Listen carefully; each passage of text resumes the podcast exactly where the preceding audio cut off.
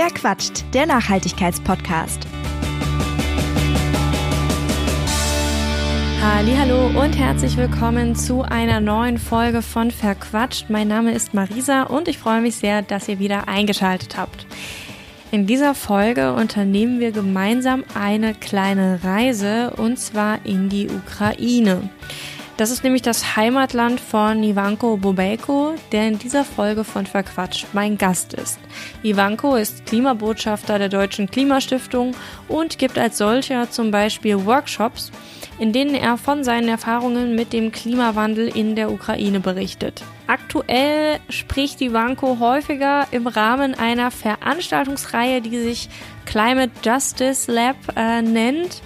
Die nächsten Termine sind am 18. Juni, dem 9. Juli und dem 3. September. Die finden online statt, sind kostenlos und werden von Ben Jerry's organisiert. Falls ihr da noch äh, größeres Interesse dran habt, nach dieser Folge Ivanko zu hören, schaut auf jeden Fall in die Show Notes und in die Beschreibung dieser Folge. Da werde ich das ähm, alles nochmal verlinken. Und bis dahin wünsche ich euch ja ganz viel Spaß mit diesem kleinen Vorgeschmack bei Verquatscht. Hallo Ivanko. Hallo Marisa. Du hast ja im Vorgespräch schon angedeutet, dass du gerne, bevor wir hier richtig loslegen, noch jemanden äh, grüßen bzw. jemandem danken möchtest. Wer ist das denn? Ja, also im Krieg haben mir sehr viele Menschen geholfen und auch sehr doll unterstützt. Deswegen möchte ich einfach ein großes Dankeschön an alle meine Freunde, meine Lehrer, die während des Krieges mir auch ein bisschen Deutsch beigebracht haben, weil ich ein bisschen Normalität spüren wollte. Auch an Klimastiftung, Annika Mann und Anne Dunker, Jara, Unabhängiges Institut für Umweltfragen, an auch Ulrike Koch, Dietmar Kapper. Also sie haben nicht nur mich, sondern auch Menschen, mit denen ich auch quasi in so einer Kommune gelebt habe, unterstützt. Und ohne ihre Hilfe wäre es äh, viel, viel schwieriger gewesen. Vielen, vielen lieben Dank. Ich habe auch das Interview mit dir bei Buten und Binnen gelesen und damals warst du ja noch in der Ukraine und hast eben in dieser Kommune, die du eben angesprochen hast, gelebt. Äh, wo bist du denn heute?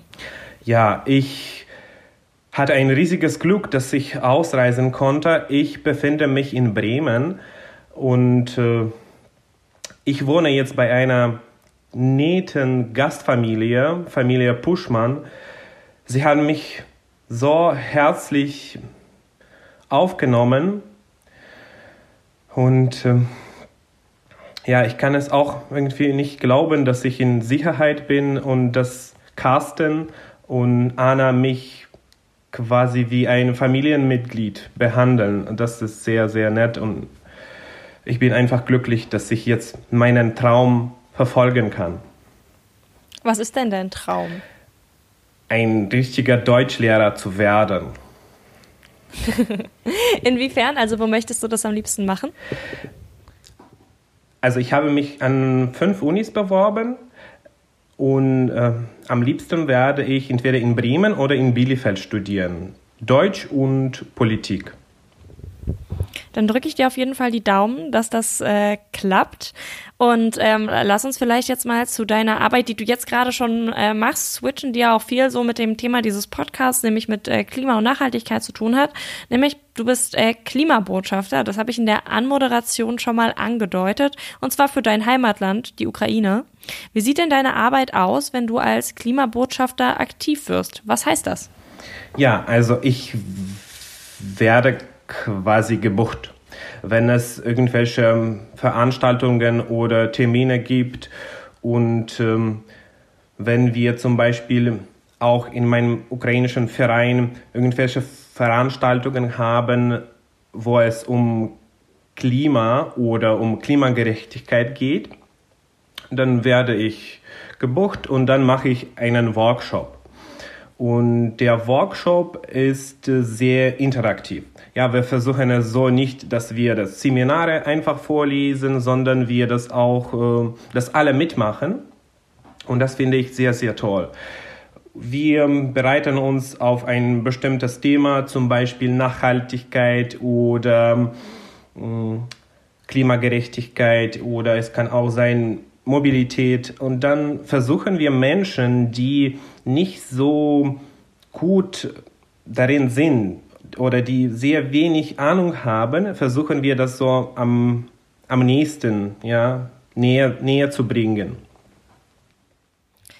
Ja, kannst du so ein bisschen was dazu erzählen, wie denn so das generelle gesellschaftliche Stimmungsbild wahrscheinlich eher vor dem Krieg äh, in, in deinem Heimatland zum Thema Klima ist? Also in Deutschland ist es ja zum Beispiel so, man hat schon so das Gefühl, in den letzten Jahren hat sich super viel getan, gerade auch so durch äh, Fridays for Future, muss man da auf jeden Fall nennen als Einflussfaktor.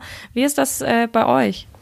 Ja, es ist momentan sehr, sehr schwierig. Also der Krieg ist omnipräsent und ja, wir haben jetzt existenzielle, existenzielle äh, Sorgen. Um nee, klar, deswegen habe ich ja auch gesagt, mhm. wie war es vor dem Krieg sozusagen, weil ich finde, jetzt aktuell ist es klar, dass es total andere Prioritäten einfach gibt. Vor dem Krieg war es so, dass insbesondere im Süden, da wo ich geboren bin, hat man schon es gesehen, wie der Klimawandel quasi voranschreitet, weil im Süden der Ukraine ist es äh, viel sonniger und viel heißer. Und ähm, seit 20 Jahren, also mein Onkel ist Landwirt und äh, mein Opa ist auch und er ist auch Wissenschaftler. Und er hat auf dem Gebiet schon seit 40 Jahren gearbeitet. Und deswegen hat mir schon von Anfang an erzählt, Ivan, pass mal auf, also es wird immer heißer. Es wird immer heißer. Du, du musst es auch verstehen, weil es auch nicht so doll ähm, in ukrainischen Medien gesagt wurde. Als ich ein kleines Kind war, als ich in die Schule gegangen bin, gab es kein Thema, so Klimawandel und so. Deswegen war es ein bisschen auch, ähm, ja, ich habe mich ein bisschen, hm, ja, im guten Sinne überrascht, ähm, dass äh, ich war überrascht, dass in Deutschland das Thema so präsent ist und das, das hat mir sehr gut gefallen. Und in der Ukraine, es war eher so, ja, viele, also manche Menschen wussten das, aber mh, mm, sag mal so, außer dass Menschen Solaranlagen und vielleicht es so ein paar Windräder gab, äh, haben wir auch nicht viel äh, dazu beigetragen vor dem Krieg. Genau. Und äh, natürlich gab es auch Versuche, das besser zu machen. Und ich glaube, so in den letzten fünf Jahren gab es schon Wandel. Ja, die Politiker haben, ich sage so, nicht 15 Jahren, ähm, ja, die Politiker haben ähm, für grünen Strom so bestimmte ähm, Förderungen gegeben, damit Menschen sich das leisten können und sie haben daher das so finanziert äh, von Steuern. Also dann quasi, wenn man den grünen Strom verkauft im Netz, bekommt ihr auch dafür Geld. Und das war sehr ähm, lukrativ für viele Menschen, die das besitzt haben. Und das fand ich sehr, sehr gut. Das heißt sozusagen, grüner Strom wurde bei euch dann auch äh, subventioniert in den letzten Jahren und ähm, wurde eben sozusagen ein Anreiz geschaffen, äh, umzusteigen für die Menschen. Genau. Jetzt hast du ja gesagt, ähm, du hast selber schon so am eigenen Leibe mehr oder minder mitgekriegt, okay, der Klimawandel ist da. Ähm, das betrifft uns auch vor Ort. Wie hast du das so konkret mitgekriegt bei euch?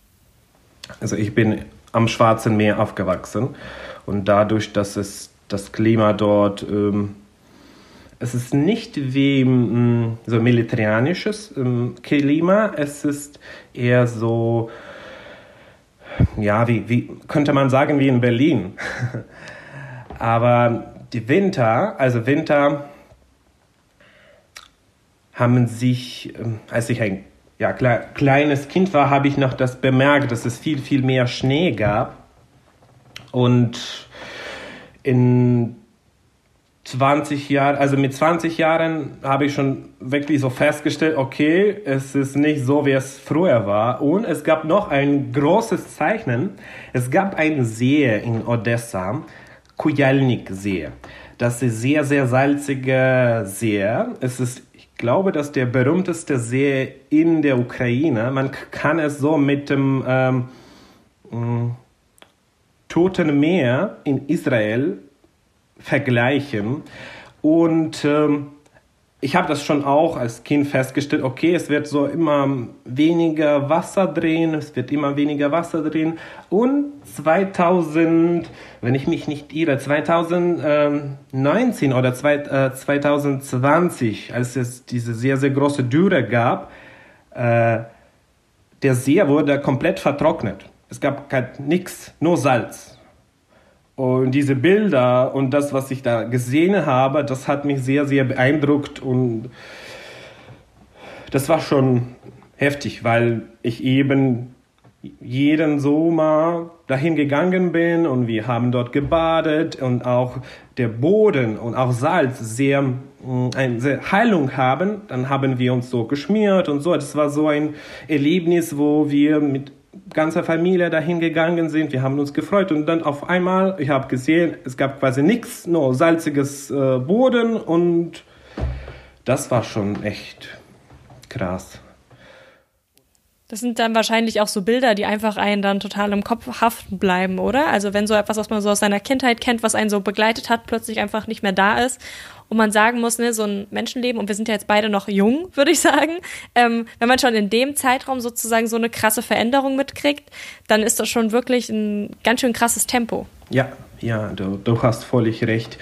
Und äh, was hat dann die Regierung beschlossen? Okay, ähm, wir, wir bekämpfen halt quasi Folgen. Wir verbinden der See mit dem Meer. Ja, wir bauen so einen künstlichen Kanal wodurch quasi das äh, Ökosystem auch äh, Schaden bekommt, weil äh, also das Wasser von Meer gehört nicht zu dem See, aber sie haben quasi so jetzt so gemacht, dass ja alle sich keine Sorgen machen, dass es quasi da wieder gut ist. aussieht. Genau, wieder gut aussieht, obwohl es nicht so wie es in Wirklichkeit aussehen muss. Ja? Da muss kein Wasser vom Schwarzen Meer sein, aber jetzt ist es halt so. Mhm. Also ihr habt auf jeden Fall auch, äh, ich glaube, ich glaube, wir haben da vielleicht relativ ähnliche Probleme. Ich denke mal auch diese ganzen Faktoren, die immer so in Deutschland diskutiert werden, ähm, hier Überschwemmungen, die kommen können, Starkwetterereignisse, Probleme der Landwirtschaft mit Dürren, Ernteausfällen, Wasserversorgung und natürlich auch auf einer gesellschaftlichen Ebene diese Diskussion um äh, Klimageflüchtete. Wie geht man damit um? Davon werden ja einfach sehr, sehr viele kommen. Das sind wahrscheinlich auch Themen, die dann bei euch eine Rolle spielen, oder? Was du ja schon vorab gesagt hast, ist, dass ähm, auch die Energieversorgung ein ganz, ganz wichtiges ähm, Thema ist. Du sagst ja, die Ukraine sollte nach dem Krieg dringend auf erneuerbare Energien umsteigen. Warum ist das deiner Meinung nach so wichtig?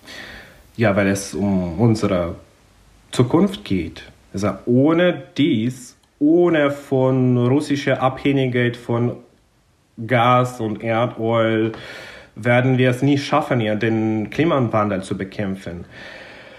Und zum großen Bedauern werden jetzt sehr viele In Infrastrukturen einfach so komplett zerbombt und zerstört und da muss halt nicht äh, auf alten Pferd gesetzt werden. Da müssen wir, wenn wir schon es aufbauen, dann müssen wir klimafreundliche aufbauen. Wir müssen da mehr Solaranlagen, mehr Windräder aufbauen und äh, nicht wieder auf Kohle und Gas oder Erdöl setzen. Das, sonst, sonst wird es sich wiederholen, quasi diese Abhängigkeit, aber es geht auch mehr um, ja, um den Klimawandel, der fortschreitet. Total. Wir haben ja in, in Deutschland auch diese Kohlediskussion gerade total stark. Aber unser Energiemix unterscheidet sich insofern von dem der Ukraine, als dass ihr noch einen äh, relativ hohen Anteil Atomenergie habt. Ne? Also bei euch sind, wir steigen ja dieses Jahr sozusagen aus der Atomenergie aus. Bei euch ist das noch äh, ja relativ populär. und das ja, obwohl man eigentlich sagen muss, okay, Atomenergie ist erstmal fürs Klima betrachtet rein, ne, besser als jetzt Kohlestrom. Ne? Ähm, warum sagst du trotzdem, okay, wir müssen auf Erneuerbare äh, setzen und auch Atomenergie ist sozusagen ein Problem? Ja, Atomenergie ist auch insofern ein äh, Problem von meiner Familie, weil meine Eltern vor Tschernobyl fliehen mussten. Sie haben vor zwei, also 40 bis 50 Kilometer von dem Unglücksort gewohnt und dann als diese Katastrophe ja, geschah, mussten sie einfach dann weg. Das war auch so ein sehr ja, schwieriger Moment. Und dann sind sie ähm, nach Odessa quasi gezogen, da wo es kein Wind wehte und wo es sehr, sehr wenig Radiation äh, gab. Aber ich glaube, dass es sehr schwierig am Anfang wird, komplett gleichzeitig äh, auf Atomenergie und auch auf Kohleenergie zu verzichten. Und es, wir brauchen es als, als Puffer, ja, denke ich, schon 20 Jahren, wo wir erstmal komplett ähm, auf Kohle, Gas verzichten und genau damit wir auch stabile Strom haben, falls es nicht so viel Wind weht oder es nicht so viel Sonne gibt, damit wir auch äh, das quasi ersetzen können.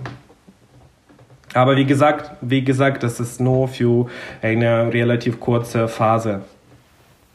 Das heißt sozusagen, ähm, du würdest dir eigentlich für die Ukraine wünschen, dass zuerst sozusagen aus diesen fossilen Energieträgern ausgestiegen wird und danach aus der Kernenergie.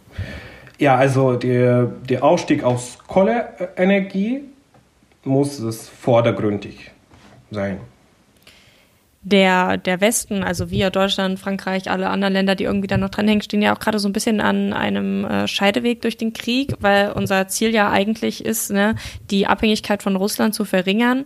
Und du hast im März schon gesagt, dass das langsam oder schneller, aber auf jeden Fall äh, kommen muss, das äh, Ende der russischen Gas- und Ölimporte. Jetzt wurden ja schon so die ersten Embargos, Regelungen verabschiedet. Hast du das, hast du diese Entwicklungen beobachtet und reicht das aus deiner Sicht aus? Ja, dass es erstmal auf äh, Oil verzichtet wird. Natürlich, also wir wissen es sehr, sehr also zu schätzen, aber für viele Menschen und auch für mich zum Teil es sehr langsam läuft. Ich kann es auch verstehen, dass es aus äh, rein wirtschaftlichen Gründen so stufenweise gemacht wird, damit es, damit Wirtschaft läuft und so, aber ja, damit finanziert Putin Krieg und äh, da muss alle das verstehen, dass äh, je, also solange er Geld hat, ja, solange wird er auch der Krieg führen. Es ist einfach leider so und je schneller, desto besser. Also in dem Sinne, wenn wir Europäer und ich meine auch damit mich auf das Gas und Kohle und auch Erdöl verzichten. Hm. Ja, du hast auf jeden Fall recht. Wir finanzieren damit halt den Krieg mit und das ähm, kann man eigentlich kaum ertragen, wenn man drüber nachdenkt. Das ist ja ein, ein Thema, dem man eigentlich eine eigene Folge sozusagen ähm, widmen könnte. Was muss denn deiner Meinung nach nach dem Ende des Krieges, und ich hoffe und bete, dass es ganz bald der Fall ist, äh, noch in Sachen Klimaschutz bei euch passieren, abgesehen von der Energie? Was sagst du, sind so die nächsten Schritte, die man dann irgendwie, wenn man wieder dabei ist, alles äh, aufzubauen, ähm, in Angriff nehmen muss?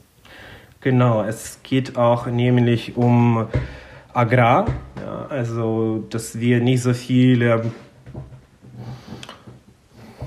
also jeder hat das auch auf dem Schirm, dass es ähm, sehr viel Ernte quasi gestoppt werden und im Hafen gelagert werden. Also wir sind quasi Konkamas Europa. Und ich glaube, dass es auch ähm, aus Sicht eine Landwirte ist es halt gut, dass wir so viele Getreide anbauen, aber wir müssen schon auch auf den Klimawandel achten. Und ich finde es auch sehr schön, wie es zum Beispiel in Europa gemacht wird, dass es auch zum Beispiel, wo es auch bestimmte Gebiete oder Erdoberfläche genau für grüne Anpflanzen, für andere Sorten einfach äh, gegeben wird, wo es wirklich zum Vielfalt äh, beigetragen wird. Und das finde ich auch sehr, sehr wichtig. Und dass wir auch das übernehmen sollen. So, und äh,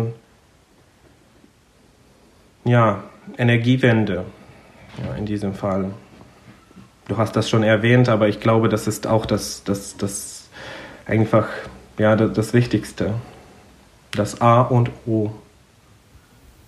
Spielt denn die Anbindung an den Westen oder auch an die EU eine Rolle für euch in Sachen Klimaschutz? Auf jeden Fall. Da seid ihr ein großes Vorbild.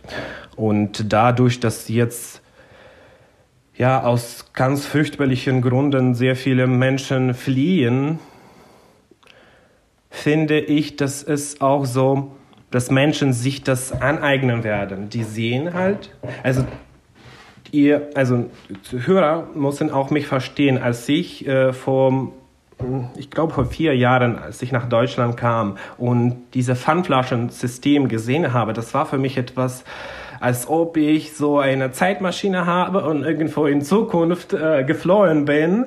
Und dann habe ich das alles gesehen und dann habe ich auch mir Gedanken darüber gemacht, okay, aber das ist eigentlich cool, dass man so okay, das Ziel war halt, dass Menschen weniger Pfandflaschen kaufen, ja. Das hat äh, halt leider nicht geklappt, ja. Menschen kaufen trotzdem diese Einwegflaschen, aber dass es so gut aussortiert wird. Das ist schon mal Gutes. Und äh, das einfach zu übernehmen, ist es schon ein, ein, eine gute Sache, finde ich, ja, als Anfang. Und auch Menschen, die hier sind, ich habe schon mit meinen Landsleuten hierher gesprochen und auch mein Ziel ist auch, ähm, diese Menschen zu integrieren. Ich möchte auch Integrationkurse unterrichten. Und während auch, ähm, während ich auch Deutsch beibringen kann, kann ich auch diese Sachen für das Klima beibringen. Und ich finde es auch gut, weil Menschen sich das einfach äh, aneignen. Und dann werden sie das quasi in der Ukraine auch nach dem Krieg fortsetzen. Also meine Schwester, die in den Niederlanden war, das erste, was sie gemacht hat, als sie aus den Niederlanden zurückgekehrt ist, sie hat ein Fahrrad gekauft. Sie hat ein Fahrrad gekauft und sie ist, also sie fährt jetzt quasi in der Stadt ja, mit dem Fahrrad. Und ich finde es toll, weil sie ist nicht nur alleine, die quasi westliche, ja, nicht, also auch Werte und auch westliche, also diese schon normale Dinge, so Müll sortieren, Plastik, äh, Restmüll, dann Biomüll, Papier. Für uns ist das leider nicht ein großes Thema. Das macht ihr nicht? Schon, aber nicht in dem ähm, Ausmaß wie ihr. Voll spannend. Also auch, dass du gesagt hast, so das Pfandsystem war voll so, wow, mind-blowing. Und für mich ist das so, ich bin damit groß geworden. Ich finde es voll komisch, wenn es das in anderen Ländern nicht gibt. Und denke so, was mache ich denn jetzt mit meinen Flaschen? Wo soll ich die denn hin? Ich kann nur nicht in den Müll schmeißen. Ne? Äh, wie unterschiedlich das ist. Gab es da noch was, wo du gesagt, äh, oder wo du dir so gedacht hast, boah, krass, das ist ja voll mind-blowing? Ähm, ja, ich muss mm, ein bisschen darüber nachdenken, ähm, was da so noch. Ja, vor, vor allem auch so Mülltrennung. Es ist, ja, wir haben schon auch so ein bisschen sortiert, aber das ist so, ja, sagen wir so, so geregelt und dass alle so darauf achten und dass manche sogar so, die auch sogar direkt sagen können, ja, wenn du da irgendwo stehst und das falsch machst, also da wo Mülleimer sind und das wirst du quasi darauf ähm, an, angewiesen, okay, du machst das falsch also, oder so, so. Das, das finde ich auch, dass, dass die Deutsche und auch Europäer, also Franzosen und allem, ähm, das bewusster wahrnehmen. Voll spannend das ist äh, ja total interessant, das mal so gespiegelt zu bekommen, weil ne, das ist, man lebt ja so in seinem eigenen Sumpf und das ist ja dann doch für einen irgendwie total alltäglich und ähm, man macht sich das gar nicht so bewusst, was für eine Errungenschaft es irgendwo auch ist, ähm, dass wir zum Beispiel dieses Pfandsystem haben. Ne? Das ist so, ah ja, na klar ist da, aber ist eigentlich eine coole Sache. Hast du recht. Wo, wenn ich jetzt sage, okay, ich möchte irgendwie noch äh, mehr von dir und deiner Arbeit erfahren, wo und wann äh, kann man sich denn da ja, informieren und einklinken? Wann bist du mal als äh, Workshopleiter unterwegs? Genau, also ihr kann es euch nur herzlich empfehlen. Es ist wirklich eine sehr, sehr tolle Sache und ich bin da auch nicht alleine. Es gibt andere Klimabotschafter, Sami, der aus der Türkei geflohen ist und er ist quasi für Ernähr also Ernährungssicherheit zuständig und dann kann er auch die Lage in der Türkei erklären. Auch Yusri, die sie ist aus dem Irak geflohen, Siri aus Madagaskar und erzählt genau, was dort, ja, wie die Sache ist und hat dort geliebt und auch Ziuri, er kommt aus Tansania. Und gestern habe ich mit ihm gechattet, er hat jetzt ein Problem,